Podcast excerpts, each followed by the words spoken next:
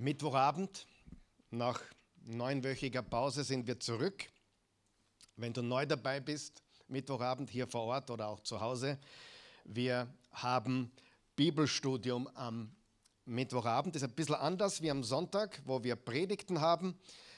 Gehen wir Mittwochabend die Bibel durch, gewisse Bibelbücher, Vers für Vers. Und wir sind derzeit im letzten Buch der Bibel, nämlich die Offenbarung. Die Offenbarung für viele Menschen äh, ein schwieriges Buch und wir sind jetzt schon die 14. Woche und wir sind erst im sechsten Kapitel, beziehungsweise heute kommen wir in das siebte Kapitel und wir sind schon im 14. Teil des Buches der Offenbarung. Wenn du irgendeine dieser Botschaften, dieser Lektionen verpasst hast, du kannst sie alle nachschauen nachhören, nachschauen auf YouTube oder auf SoundCloud, auf Spotify, überall wo wir sind. Und selbstverständlich ist das alles gratis, aber nur solange es Strom und Internet gibt. Also aufpassen, vielleicht gibt es bald keinen Strom mehr oder Internet, dann ist es vorbei. Aber ansonsten ist es vollkommen kostenlos.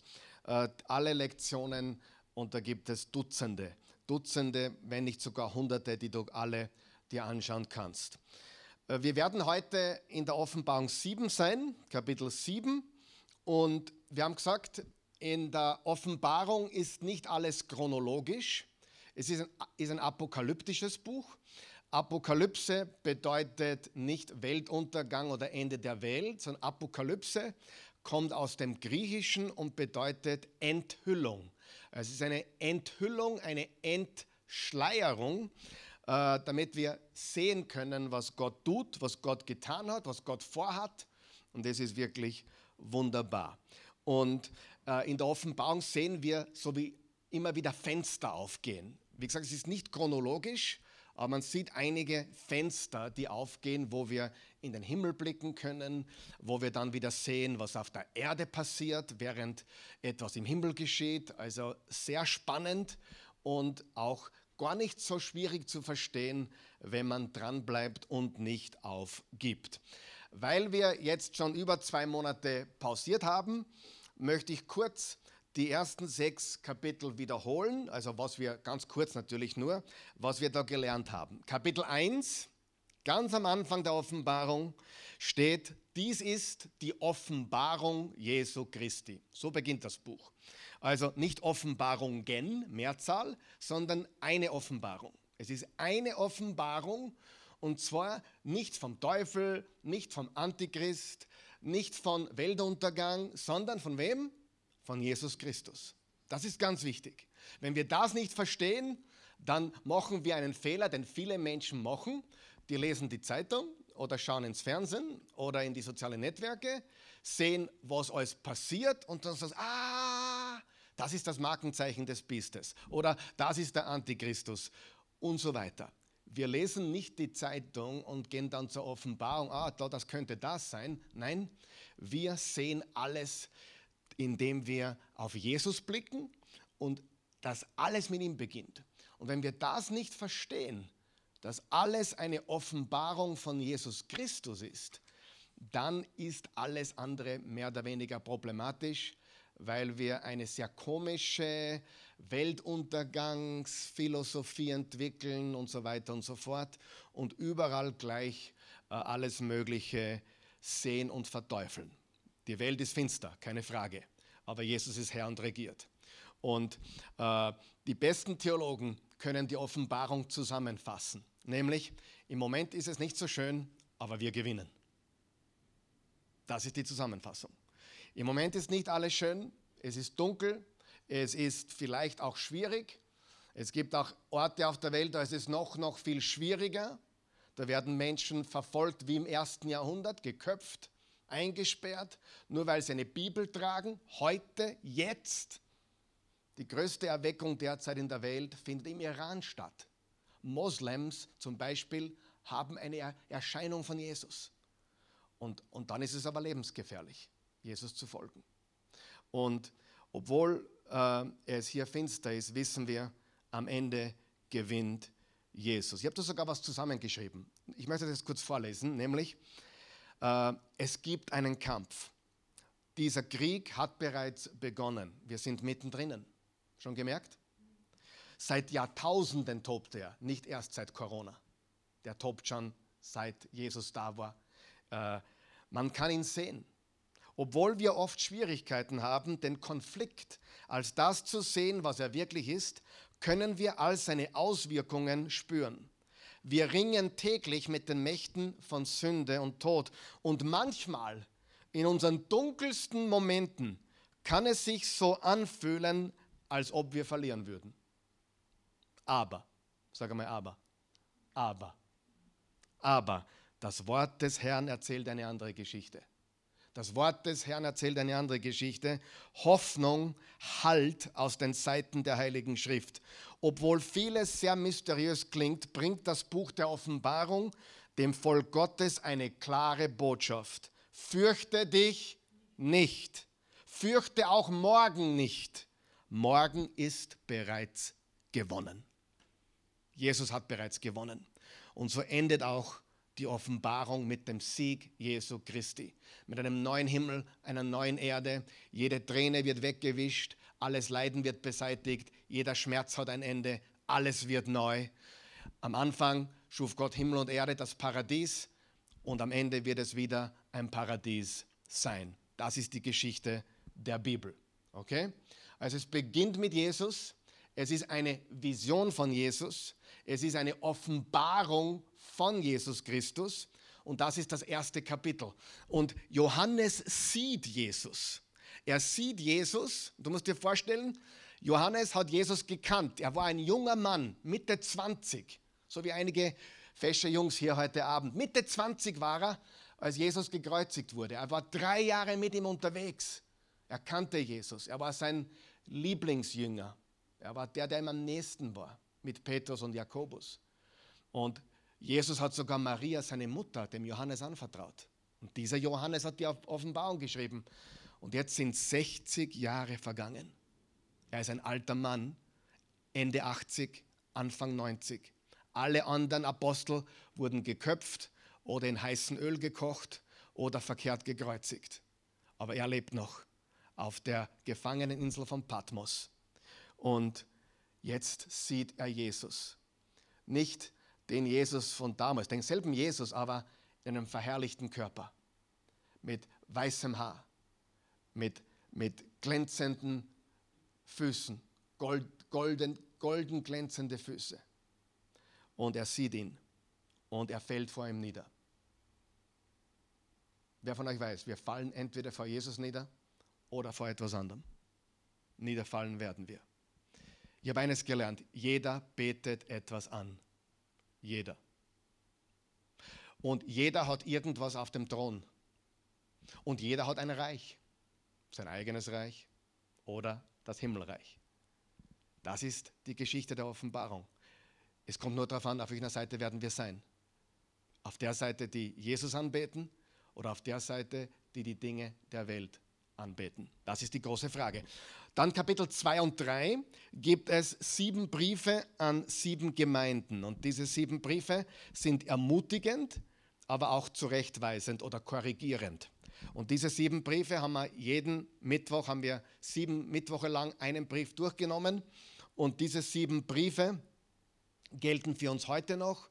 Sie haben eine wichtige Botschaft für uns, wie wir leben sollten, was wir meiden sollten und wie wir überwinden in dem Leben, was wir hier auf der Erde leben. Niemand hat gesagt, dass das Leben leicht ist, aber wir gewinnen. Und das ist wichtig zu verstehen. Dann Kapitel 4 und 5 haben wir den Thron Gottes. Johannes wird in den Himmel gehoben. Er sieht den Himmel, er sieht den Thron Gottes und 24 Älteste vor dem Thron, die anbeten und eine riesige Menge von Menschen und Engeln, die anbeten. Und diese 24 Ältesten symbolisieren die zwölf Stämme des Alten Testaments und die zwölf Apostel des Lammes. Also mit anderen Worten, alle Menschen des Alten Testaments und alle Menschen des Neuen Testaments.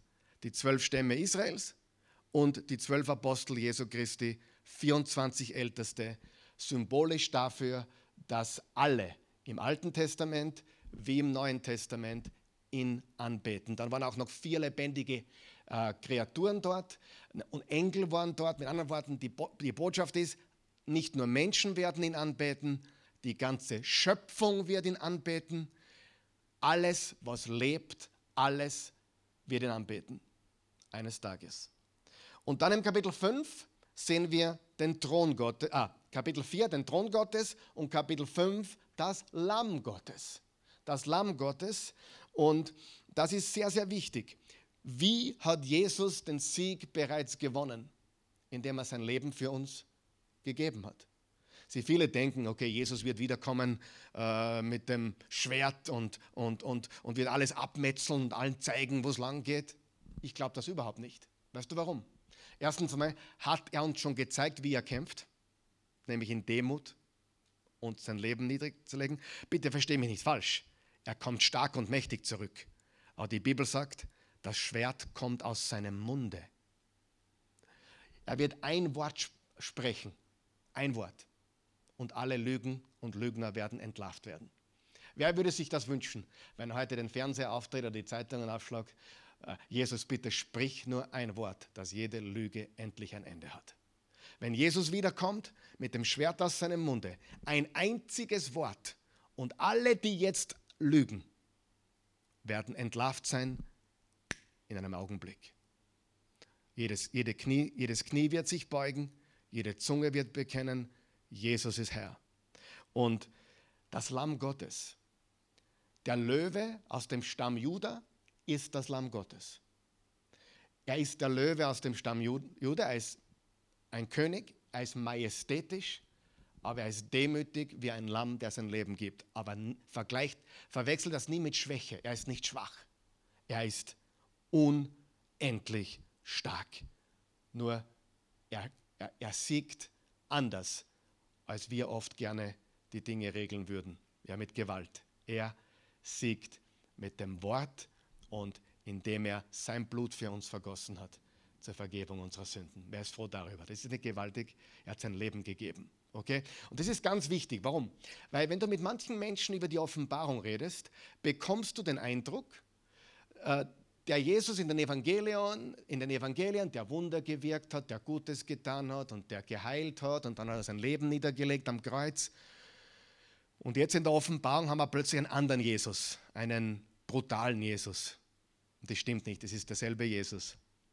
Er kommt als Sieger wieder und er wird gewinnen, aber er wird es tun mit dem Schwert, das aus seinem Munde kommt. Versteht das jeder? Ganz, ganz entscheidend. Und dann im Kapitel 6 haben wir die, sechs, die sieben Siegel. Äh, und im Kapitel 6 sind es eigentlich erst äh, sechs Siegel, die angeführt werden. Und da geht es um die ultimative Realität. Und da sehen wir vier apokalyptische Reiter. Und das zeigt uns, also diese sieben Siegel, die, die Jesus da, das Lamm Gottes öffnet im Kapitel 5, ist die Vollendung der Absichten Gottes für seine ganze Schöpfung. Das ist in dieser Schriftrolle drinnen. Bitte die vorhergehenden Videos bitte anschauen. Und diese Passage hat immer noch dieselbe Bedeutung. Und diese vier Reiter sind die Hauptakteure bezüglich Leid, Schmerz, Tod unter den Menschen. Sie zerstören, sie vernichten und es beginnt mit dem weißen Pferd. Und wir haben gesagt, das weiße Pferd schaut sehr ähnlich aus wie Jesus, weil Jesus kommt auch auf einem weißen Pferd wieder im Kapitel 19. Da kommt er, Jesus, auf einem weißen Pferd mit dem Schwert aus seinem Munde. Und hier im Kapitel 6 haben wir auch ein weißes Pferd mit einem Reiter, aber der ist eine Täuschung, eine Irreführung, eine Verführung. Wenn du möchtest, ein Antichrist, ein Antichrist-Geist, eine Imitation. Frage, wenn du jemanden täuschen willst, was machst du dann? So ähnlich wie das echte, oder? Also, wenn ich ein Hunderter fälschen würde, dann sollte er so echt ausschauen wie, wie möglich. Ich würde keinen 300er fälschen. Warum nicht? Weil es nicht gibt. Und daher, wenn, der, wenn du siehst, das weiße Pferd, das siehst du überall heute. Du siehst äh, die Gutmenschen, oh, wir sind eh so gut. Aber wenn du genauer schaust, sind sie nicht gut. Sie geben sich gut. Du schaust in, die, in das New Age Movement. Ja? Aber wir, wir beten ans Universum oder wir haben und so weiter. Alles Dinge, die gut klingen, gut ausschauen, aber Menschen verführen. Fal falsche Lehre, falsche Wege. Und auch innerhalb der Gemeinde haben wir oft Irrlehren, die wir bekämpfen müssen. Das weiße Pferd im Kapitel 6 der Offenbarung ist der erste apokalyptische Reiter und ist eine Täuschung, nicht der echte. Und der falsche Jesus, den es überall gibt, ja, das ist nicht eine Person, sondern der Geist ist überall. Der schaut für viele Menschen so ähnlich aus. Wer hat schon gemerkt, in der heutigen Zeit Wahrheit zu finden, ist ganz, ganz schwierig geworden. Ich bin jetzt 50 Jahre alt und ich muss ganz ehrlich sagen, so schwer wie heute war es nun nie in meinem Leben zu sehen, was wahr ist. Und du kannst mit Leuten reden und ihnen mit Logik die Wahrheit erklären. Und sie, sie, und sie sind sogar gescheit und studiert und sie, sie, sie, sie checken es nicht. Wahrheit ist heute ganz schwer zu finden. Wir wissen, wo sie ist. Im Wort Gottes. Aber frag einmal da draußen zehn Leute, was Wahrheit ist. Ja, das, was ich will. Oder du hast deine Wahrheit und ich habe meine Wahrheit. Für dich ist der Sessel grün, für mich ist er rot. Jeder macht sich seine eigene Wahrheit. Wahrheit ist extrem schwer. Das ist das weiße Pferd. Es ist Täuschung. Okay? Weil Jesus ist der Weg, die Wahrheit und das Leben. Dann haben wir das rote Pferd. Frage, bevor wir weitergehen. Ist das weiße Pferd heute aktiv in der Welt? Das rote Pferd ist Krieg, Zorn, Rage, Wut, Du sagst, ja, Krieg. In Österreich haben wir keinen Krieg und, und, und ja, wir hatten ein paar Weltkriege, aber weißt du was? Ich möchte gar nicht wissen, wie viele Kriege es gibt in den Wohnungen der Familien, in den Häusern der Familie in unserer Stadt. Kriege in Familien, Spaltungen, Wut, Zorn, Mord. Ich selber habe einen Krieg in mir manchmal. Richtig? Krieg ist allgegenwärtig. Es, und und, und äh, vieles ist außer Kontrolle. Komplett out of control. Das ist das rote Pferd. Und das ist sehr aktiv heute. Ich sage es gleich vorweg, diese apokalyptischen Reiter, das weiße Pferd, das rote Pferd, das schwarze Pferd, das leichenfahle Pferd, sind alles Symbole für Dinge, die es immer schon gegeben hat und heute auch. Dann gibt es das schwarze Pferd. Hungersnot. Armutsrationen. Dieses Pferd, das heute auch unterwegs ist, nimmt der Welt, was es wirklich braucht und gibt alles, was es nicht braucht. Fällt euch auf, dass der Luxus immer mehr wird und die Armut immer größer? Und ich rede jetzt nicht nur von den Armen da draußen und den Steinreichen da draußen, wie ein, wie ein Bezos, der sein Vermögen verdoppelt hat in den letzten zwölf Monaten oder sogar verdreifacht und viele andere. Ich rede nicht von den Superreichen und, und den Armen, die kaum was zum Essen haben. Das, davon rede ich auch. Aber schau mal in dein Leben. Wir haben Luxus. Braucht man das wirklich? Wir haben Dinge, die wir nicht brauchen und Dinge, die wir bräuchten, haben wir nicht.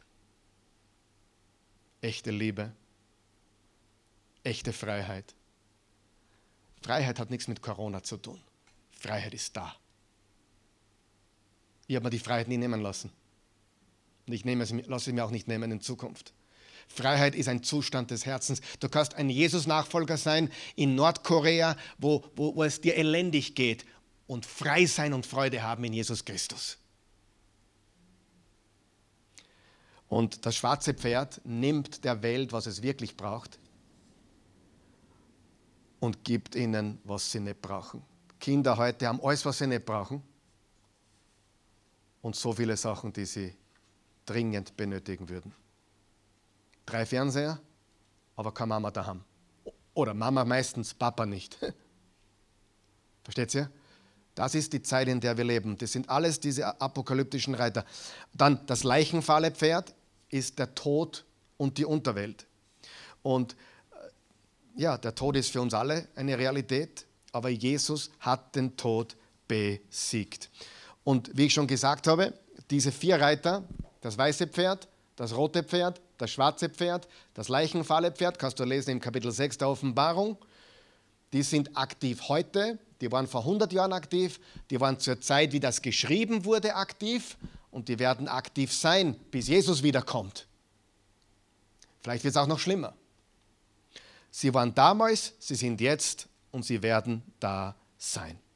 Dann haben wir das fünfte Siegel und das ist Verfolgung und Märtyrer. Ja, wir lesen das jetzt nicht nochmal, das war auf der letzten, äh, auf der letzten, letzten Lektion. Und dann haben wir im Kapitel, auch noch im Kapitel 6, Vers 12 bis 17, Naturkatastrophen und politische Zusammenbrüche. Die ersten vier Siegel sind die Reiter. Weiß, Rot, Schwarz und Leichenfarben. Dann haben wir zwei Siegel, Märtyrer, Verfolgung und Märtyrer und Naturkatastrophen und politische Zusammenbrüche. Warum? Vier Reiter und dann zwei andere Sachen. Ich erkläre. Die vier Reiter sind immer und überall. Die gibt es in Österreich, in Nordkorea, in Amerika, in Argentinien, überall sind jetzt das weiße, rote, schwarze und Leichenfalle Pferd aktiv.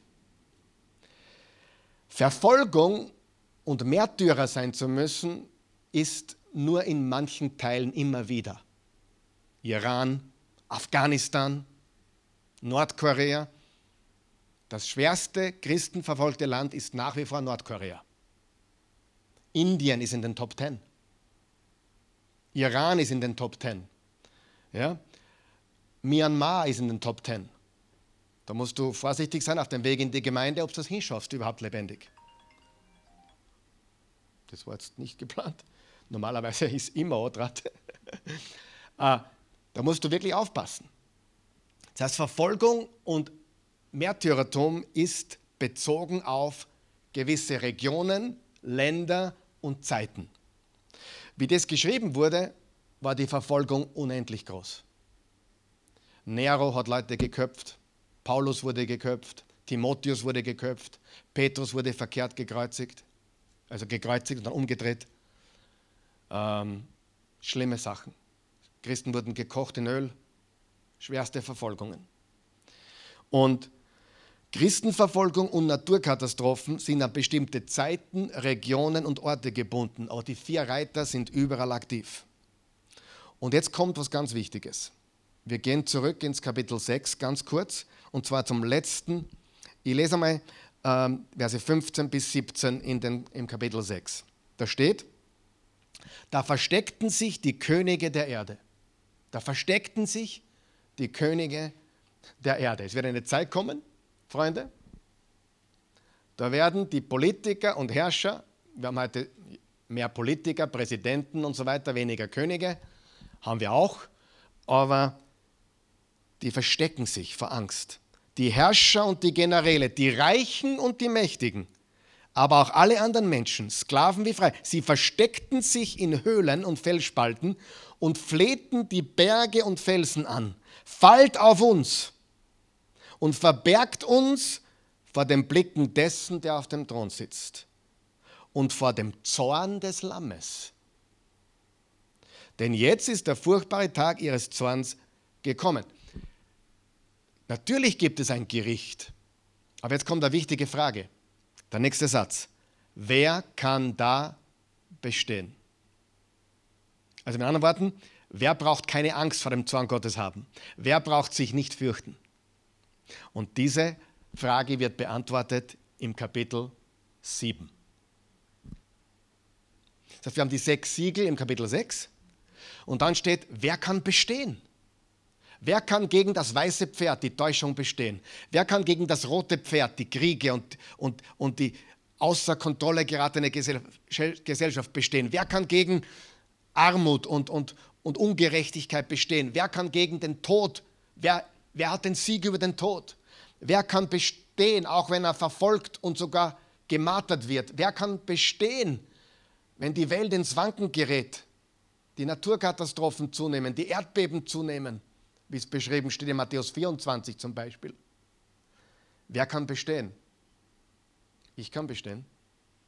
Nicht, bitte, das ist nicht arrogant. Jeder, der an Jesus glaubt, wird bestehen. Und das ist die Botschaft, die jetzt folgt. Wer kann bestehen? Nicht die Reichen, nicht die Herrscher, nicht die Könige, nicht die, die auf das Reich hier bauen, sondern wer kann bestehen? Die, die zum Lamm Gottes gehören. Wer ist das Lamm Gottes? Jesus Christus.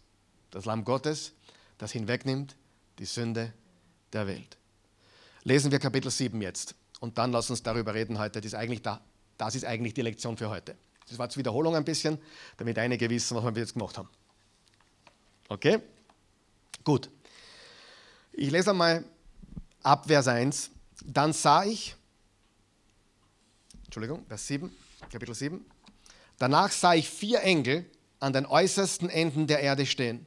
Sie hinderten die Winde aus den vier Himmelsrichtungen daran, über das Land, das Meer und die Bäume zu blasen.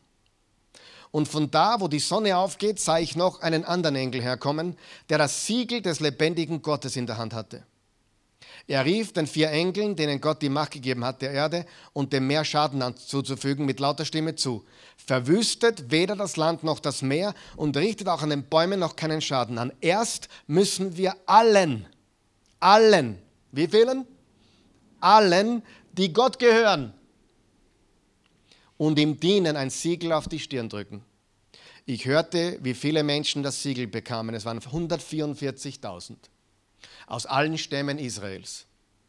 12.000 aus Juda, 12.000 aus Ruben, 12.000 aus Gad, 12.000 aus Ascher, 12.000 aus Naphtali, 12.000 aus Manasse, 12.000 aus Simeon, 12.000 aus Levi, 12.000 aus Issachar, 12.000 aus Sebulon, 12.000 aus Josef, 12.000 aus Benjamin. Danach sah ich eine riesige Menschenmenge.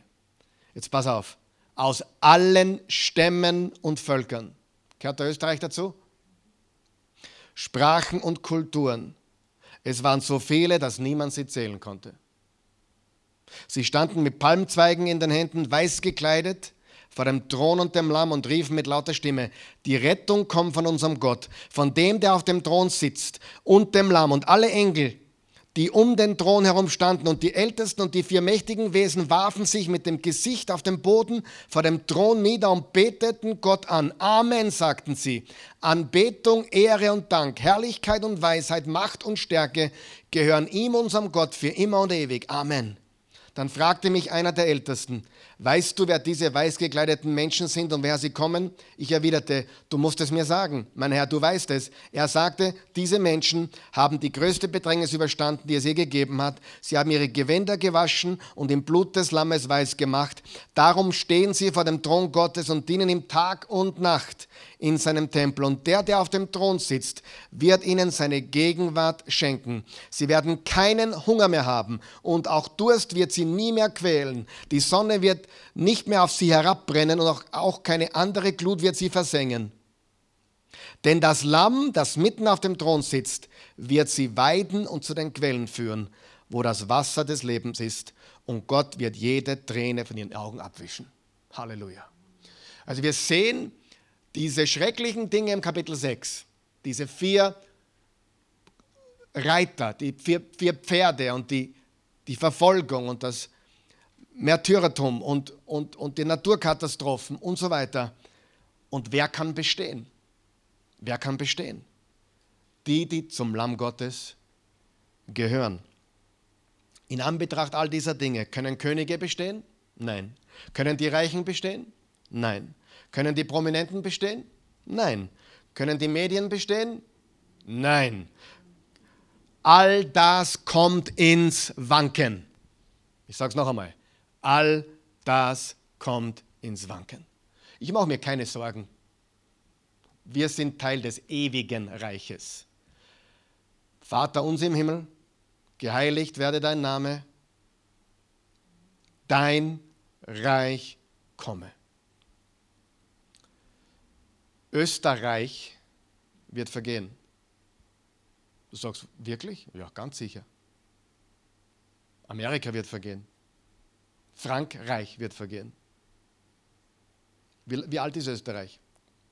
1000 Jahre, ein bisschen mehr wie 1000 Jahre. 996, Ostarici, glaube ich, hat es geheißen, oder? Amerika ist wie alt? 250 Jahre. Jung. Also, das alte Rom gibt schon lange nicht mehr. Das alte Babylon gibt schon lange nicht mehr. Alle Reiche sind gekommen und gegangen. Österreich ist gekommen und wird wieder gehen. Hundertprozentig. Das einzige Reich, was ewig ist, ist das Reich Gottes. Das Reich Jesu Christi. Und darum geht es. Und jetzt ist die Frage, wer kann bestehen? wir haben es gerade gelesen, wer bestehen kann. Und dann steht hier 144.000. Ich werde heute noch darüber reden, was meine Meinung zu diesen 144.000 ist. Äh, aber im Moment sage ich mal Folgendes: es ist, Ich glaube, es ist symbolisch. Es ist eine Zahl der Vollständigkeit und der Unzählbarkeit. Aber zu dem komme ich noch. Ich glaube, es symbolisiert alle erlösten Menschen. Alle erlösten Menschen. Aber bevor wir da hingehen, noch einmal. Welcher der vier Reiter, der weiße, der rote, der schwarze, der Leichenfarbe, konnte die Gemeinde Jesu Christi besiegen, die letzten 2000 Jahren? Kein einziger. Weißt du, dass es Menschen gegeben hat wie Voltaire, der gesagt hat, ich glaube 1700 irgendwas hat er gesagt, in 100 Jahren ist die Bibel extinkt. Und dort ist heute ein Bibelverteilungszentrum, wo er das gesagt hat. Google es.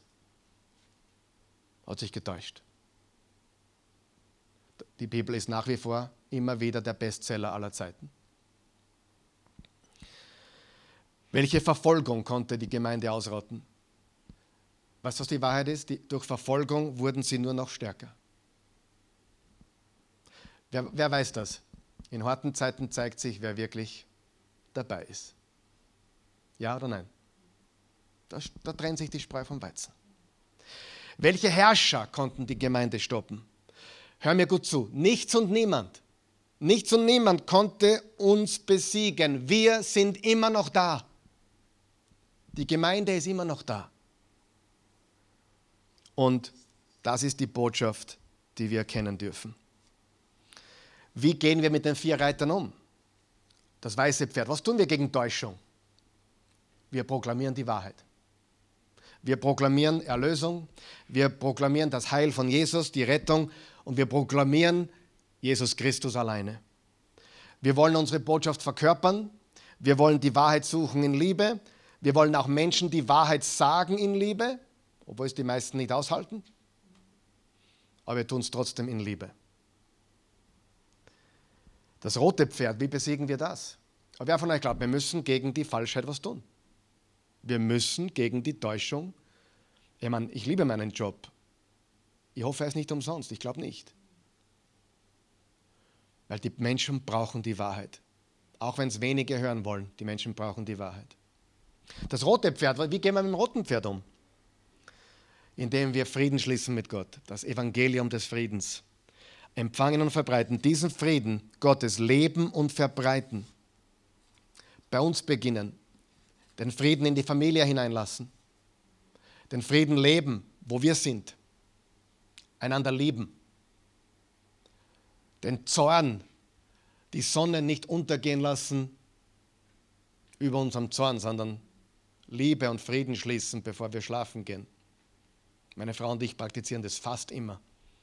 Bevor wir schlafen gehen, wenn irgendwas war, wären wir wieder gut vorm Schlafen gehen. Vorm Einschlafen. Warum ist das so wichtig? Weil wenn du mit, mit einer Wut einschlafst, wachst, wachst vielleicht bitter auf. Das wollen wir nicht. Und wenn du jeden Tag mit einer Wut einschlafst, dann bist du einmal richtig verbittert. Deswegen vorm Schlafen gehen Frieden machen.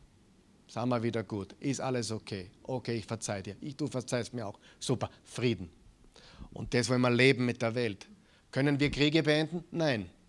Aber können wir unseren Teil tun, dass der Friede Jesu regiert? Ja. Wie gehen wir mit dem schwarzen Pferd um? Großzügigkeit. Dienen. Indem wir sagen, okay, die einen werden immer reicher, die anderen werden immer ärmer. Aber wir werden keine Armutsmentalität zulassen. Als Christen sind wir großzügig und als Christen dienen wir. Wir sind Diener. Wie gehen wir mit diesem Leichenfahlenpferd um? Indem wir beten. Wir beten, dass Menschen Jesus kennenlernen, bevor sie sterben. Wir beten, dass Heilungen passieren. Manchmal passieren sie, manchmal nicht. Aber Gott weiß, was er tut. Manchmal passiert ein Wunder, manchmal nicht. Aber wir beten. Wir beten, damit sein Wille geschieht. All diese Reiter werden verlieren. Und was tun wir? Wir singen. Hast du das gemerkt, wie im Kapitel 7? Was haben sie getan vor dem Thron Gottes? Gesungen. Sie haben angebetet. Sie haben gesungen. Und ich glaube, eines der besten Wege zu gewinnen, seine Emotionen zu, zu überwinden, ähm, ist zu singen, Gott zu loben und zu preisen, anzubeten. Gott wohnt im Lobe seines Volkes. Egal was kommt, sing. ähm, alles, was bisher war, alles ist vergangen, aber das Reich Gottes ist immer noch da. Egal was kommt. Wer kann bestehen? Das Volk Gottes. So, jetzt gehen wir zu den 144.000. Ich lese das noch einmal im Kapitel 7. Wir lesen noch einmal ähm, ab Vers 3. Da steht, verwüstet weder das Land noch das Meer und richtet auch keinen Schaden an fügt dem Meer keinen Schaden zu. Richtet keinen Schaden an, an den Bäumen und, also noch einmal, verwüste wir das Land, auch das Meer und richtet auch an den Bäumen noch keinen Schaden an. Erst müssen wir allen, die Gott gehören und, mit, und ihm dienen, sein Siegel auf die Stirn drücken. Ich hörte, wie viele Menschen das Siegel bekamen. Es waren 144.000. So, müssen wir jetzt bis 144.000 zählen. Die Zeugen Jehovas predigen, nur 144.000 kommen in den Himmel. Stimmt natürlich nicht. Wir müssen eines verstehen. In der Offenbarung gibt es viele Zahlen. Was war die Lieblingszahl von Johannes? Sieben. Was war noch eine Lieblingszahl von ihm? Vier. Was war noch eine Lieblingszahl von ihm? Drei. Und zwölf. Und wie viel ist 12 mal 12? 144. Und wie viel ist 144 mal 1000? 144.000. So. Ich persönlich kenne Menschen, das sind gute Theologen, die glauben, dass das wirklich 144.000 sind, abgezählte, aus Israel, aus den zwölf Stämmen Israels. Und ich respektiere das, unterstreite nicht drüber, die lieben Jesus, ich liebe Jesus auch. Halleluja. Amen. So, wir müssen als Christen reif sein, dass wir un unterscheiden zwischen was ist wichtig und was ist nicht so wichtig. Ja? So. Ähm, zwölf ist eine Zahl, die im Alten Testament wichtig war, mit den zwölf Stämmen, und zwölf ist eine Zahl, die im Neuen Testament wichtig war, für die zwölf Apostel. 12 mal 12 ist 144. Und die Zahl 1000, die Zahl 1000 symbolisiert eine unendliche oder unzählbare Menge. Ich gebe euch ein Beispiel. Psalm 50, Vers 10. Psalm 50, Vers 10 sagt folgendes, vielleicht, da ist er. Das, das, das ist ein Psalm, ein Psalm im, im, im Alten Testament. Denn mein ist alles Getier des Waldes, das Vieh auf tausend Bergen. Frage. Gott sagt hier, mir, gehört alle, mir gehören alle Tiere des Waldes und mir gehört das Vieh auf tausend Bergen. Wer von euch glaubt, dass er hier gemeint hat, zählt bis tausend, das kehrt man, der Rest kehrt man immer? Natürlich nicht. In diesem Fall ist 1000 ganz klar eine symbolische Zahl, die eine ganz große Menge symbolisiert. Ich gebe euch noch einen Vers, 2. Mose 20, Vers 6. Doch, doch wer mich liebt und meine Gebote hält, dem schenke ich meine Gunst auf tausend Generationen hin. Na, hat dann die tausend und erste Generation keine Gnade mehr? Pech gehabt. Nein, nein. Seine Gnade ist unendlich. Sie ist neu jeden Morgen. Tausend in der Bibel ist eine Zahl von Unzählbarkeit, von unendlich viel, etc. Okay? Das heißt, wir haben zwölf, das sind alle Menschen des Alten Testaments, wir haben zwölf, das sind alle Menschen im Neuen Testament und wir haben tausend. Das heißt, es sind alle Menschen aus Juden und Nichtjuden, so wie wir. Wir sind wahrscheinlich alle Heiden, oder? Also Nichtjuden. Und alle von uns, die wir an Jesus glauben, gehören zu denen. Und übrigens, im Epheser 4, Vers 30 steht, die, die an Jesus Christus glauben, sind versiegelt mit dem Heiligen Geist. Das heißt, wenn du Jesus kennst, dann bist du versiegelt mit dem Heiligen Geist. Und daher glaube ich, diese 144.000 symbolisieren eine unendlich große Menge von Menschen, und zwar alle, die zu Jesus gehören. Dich, mich, uns alle. Aber ich zeige euch noch ein paar Dinge, warum ich das glaube. Ähm, äh, auch deswegen, weil, weil es die Antwort auf die letzte Frage im Kapitel 6 ist. Die letzte Frage im Kapitel 6 war, wer kann bestehen? Ja, können jetzt nur 144.000 bestehen oder kann jeder, der an Jesus glaubt, bestehen? Was ist die richtige Antwort, glaubt ihr? Jeder. Okay. Äh, und wir sehen die Zahl 144.000 nicht nur im Kapitel 7, sondern wir werden sie wiedersehen im Kapitel 14. Und dort steht über die 144.000 die Erlösten, die aus der Menschheit freigekauften. Also eine umfassende Beschreibung aller Menschen, die erlöst sind. Ich glaube, dass diese 144.000 nicht zum Zählen sind, okay, 144.000, sondern eine unendlich große Zahl, eine unzählbare Zahl von Menschen symbolisiert. Aber weißt du was? Wenn du zu denen gehörst, die sagen, na, in dem Fall glaube ich das nicht, ich glaube, dass das genau 144.000 sind. Weißt du was? Halleluja, wir lieben Jesus, wir kommen beide in den Himmel und im Himmel werden wir es wissen. Okay? Fair genug? Nicht wichtig genug. Einfach Wichtig ist, dass wir an Jesus glauben, richtig? Wichtig ist, dass wir erlöst sind. Ob wir jetzt mit jedem Symbol der Bibel d'accord gehen, ist nicht entscheidend. Glaube ich. Wir streiten nicht über zweitrangige Dinge. Dann, dann gibt es eine Parallele zwischen Kapitel 5 und 7. Jetzt müsste man das vom Kapitel 5 kennen, aber die meisten von euch kennen das. Im Kapitel 5 hört Johannes, da gibt es einen Löwen aus dem Stamm Juda. Und dann dreht er sich um und was sieht er? Ein Lamm. Interessant. Er hört, es gibt einen Löwen aus dem Stamm Juda. Wer ist es? Jesus. Und dann schaut er, lese es nach, dann schaut er und was sieht er? Ein Lamm. Und wer ist das Lamm? Auch Jesus. Und hier haben wir das Gleiche, glaube ich, im Kapitel 7. Nämlich, äh, wir haben im Vers äh, 4, ich hörte, wie, die viel, wie viele Menschen das Siegel bekamen. Es waren 144.000.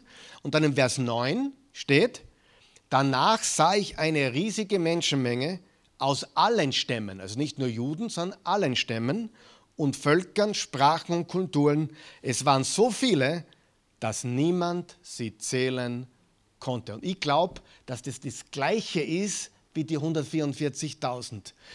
Er hört 144.000, 12 mal 12 mal 1000, und dann schaut er und sieht eine unzählbare Menschenmenge. Und zwar nicht nur aus Juden, also aus Israel, sondern aus allen Menschen. Also im Prinzip sind die 144.000 und die unzählbare Menschenmenge dasselbe, nur von einem anderen Blickwinkel. Mache ich Sinn?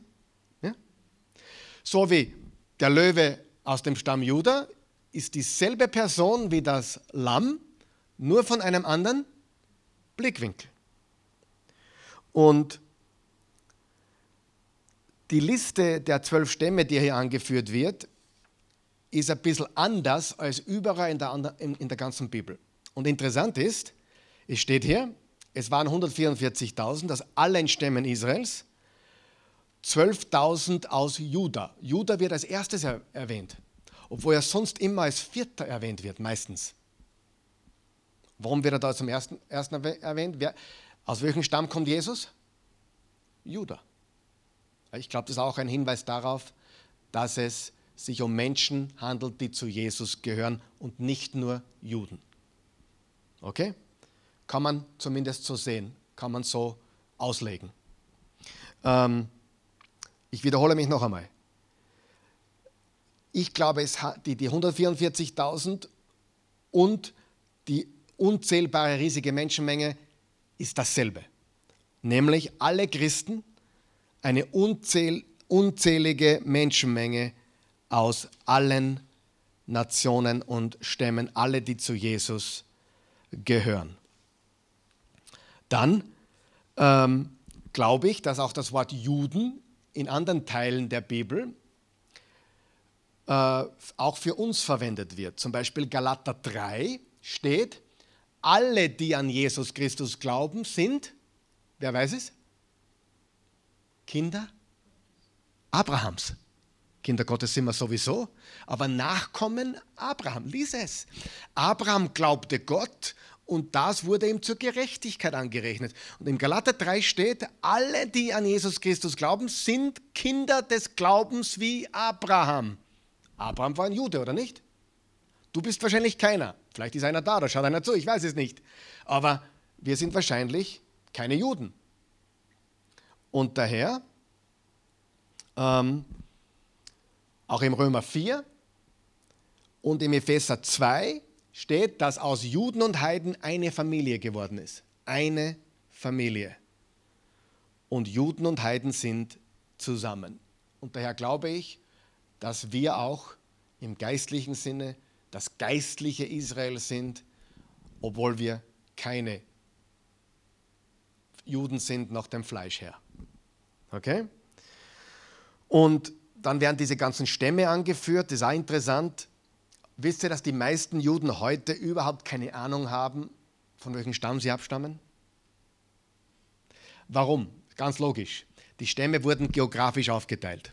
Wie Mose eingezogen ist ins verheißene Land, wurde es geografisch, also ja, un, unten ist Juda und Simeon und, und dann war Ascha und Naphtali ist, glaube ich, oben. Äh, Benjamin ist da in der Mitte, Josef, Manasse, ja, gibt es Landkarten. Ich, ich kenne die Landkarte, aber jetzt habe ich es nicht so ganz genau gemerkt. Auf jeden Fall ist es geografisch angeordnet. Und die meisten Juden heute, du wirst fast keinen Juden finden, der weiß, von welchem Stamm er ist. Daher wäre es ein bisschen problematisch, wenn man sagen würde, okay, 12.000 äh, aus dem Stamm, 12.000 aus dem Stamm.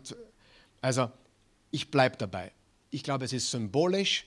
Zwölf Stämme, zwölf Apostel, tausend die unendliche oder unzählbare Zahl und die unzählbare Menschenmenge ist alles dasselbe, so wie der Löwe aus dem Stamm Juda und das Lamm Gottes dieselbe Person ist. So lege ich das aus. Natürlich habe ich recht. Nein, jetzt müsst ihr eines wissen. Gerade wenn es um Endzeit geht, gibt es verschiedene Abweichung in der Auslegung.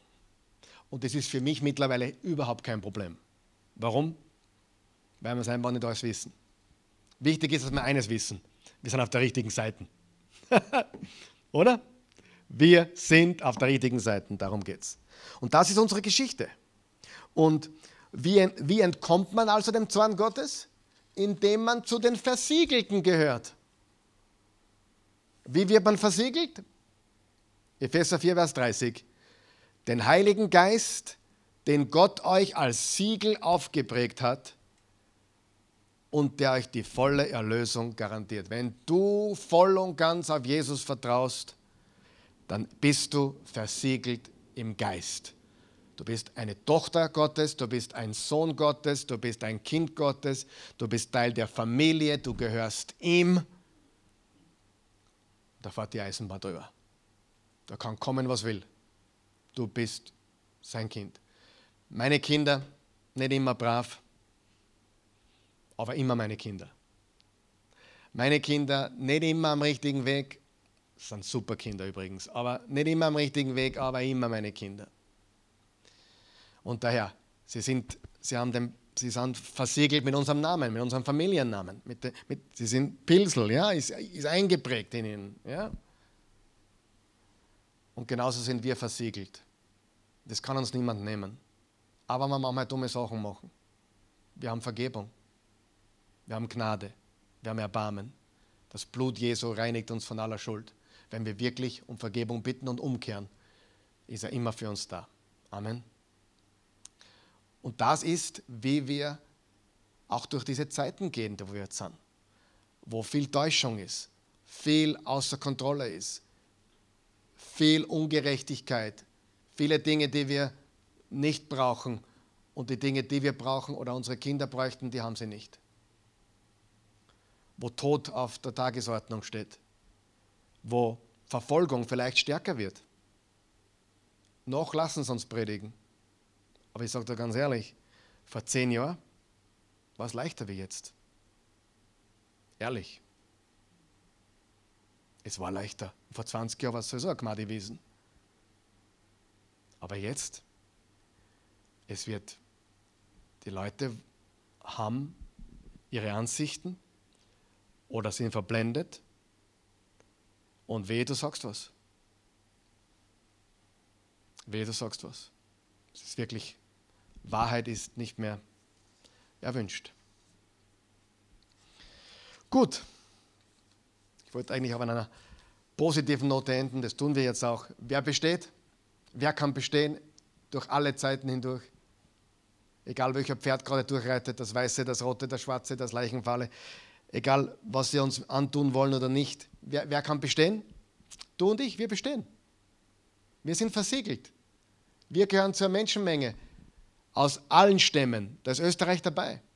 Da ist aus Mühlviertel dabei. Da ist das Waldviertel dabei. Aus jedem Stamm und jeder Nation. Und wir, wir, wir sind auf der richtigen Seite. Das ist wichtig. Halleluja. Lass uns beten. Vater im Himmel, wir danken dir, wir loben und preisen dich. Wir geben dir alle Ehre. Wir sind so dankbar für deine Güte und Gnade. Wir lieben dich. Du bist ein wunderbarer Gott. Und wir brauchen keine Angst haben, denn wir sind versiegelt mit dem Heiligen Geist. Wenn du zuschaust, ich, ich gehe davon aus, dass, die, dass, ihr hier alle an Jesus glaubt, zumindest bin ich mir relativ sicher, aber man ist ja nicht sicher genug. Aber wenn du zuschaust, du kennst Jesus noch nicht, vertraue ihm dein ganzes Leben an. Diese Reiter machen dich sonst fertig. Die Täuschung, die, die, die, die Dinge dieser Welt. Es wird enger, es wird schwieriger. Und du kannst bestehen, wenn du Jesus hast. Lade ihn heute noch in dein Leben ein. Sag Jesus, komm in mein Herz, komm in mein Leben. Wasche mich weiß, wasch meine Sünden weg, vergib mir, mach mich neu, vergib mir, reinige mich von aller Schuld. Ich will dir gehören. Ich glaube, dass du der Sohn Gottes bist. Du bist auferstanden von den Toten, lebe jetzt in mir. Amen. Und dann gehörst du zu ihm. Du bist versiegelt mit dem Heiligen Geist. Und Und dann haben sie gesungen. Sie sind versiegelt und haben Gott gelobt und gepriesen. Und das rate ich dir. Sing, wo du kannst. Im Auto, im Auto, in der Dusche. Am besten, man den am Herz sonst, damit, wenn das Coole ist, ja, okay. Ich singe zum Beispiel nicht so gut, aber es hört ja niemand außer ich und mein himmlischer Vater. Und zwischen dem Himmel und mir ist ein Himmel ist ein Filter. Ja.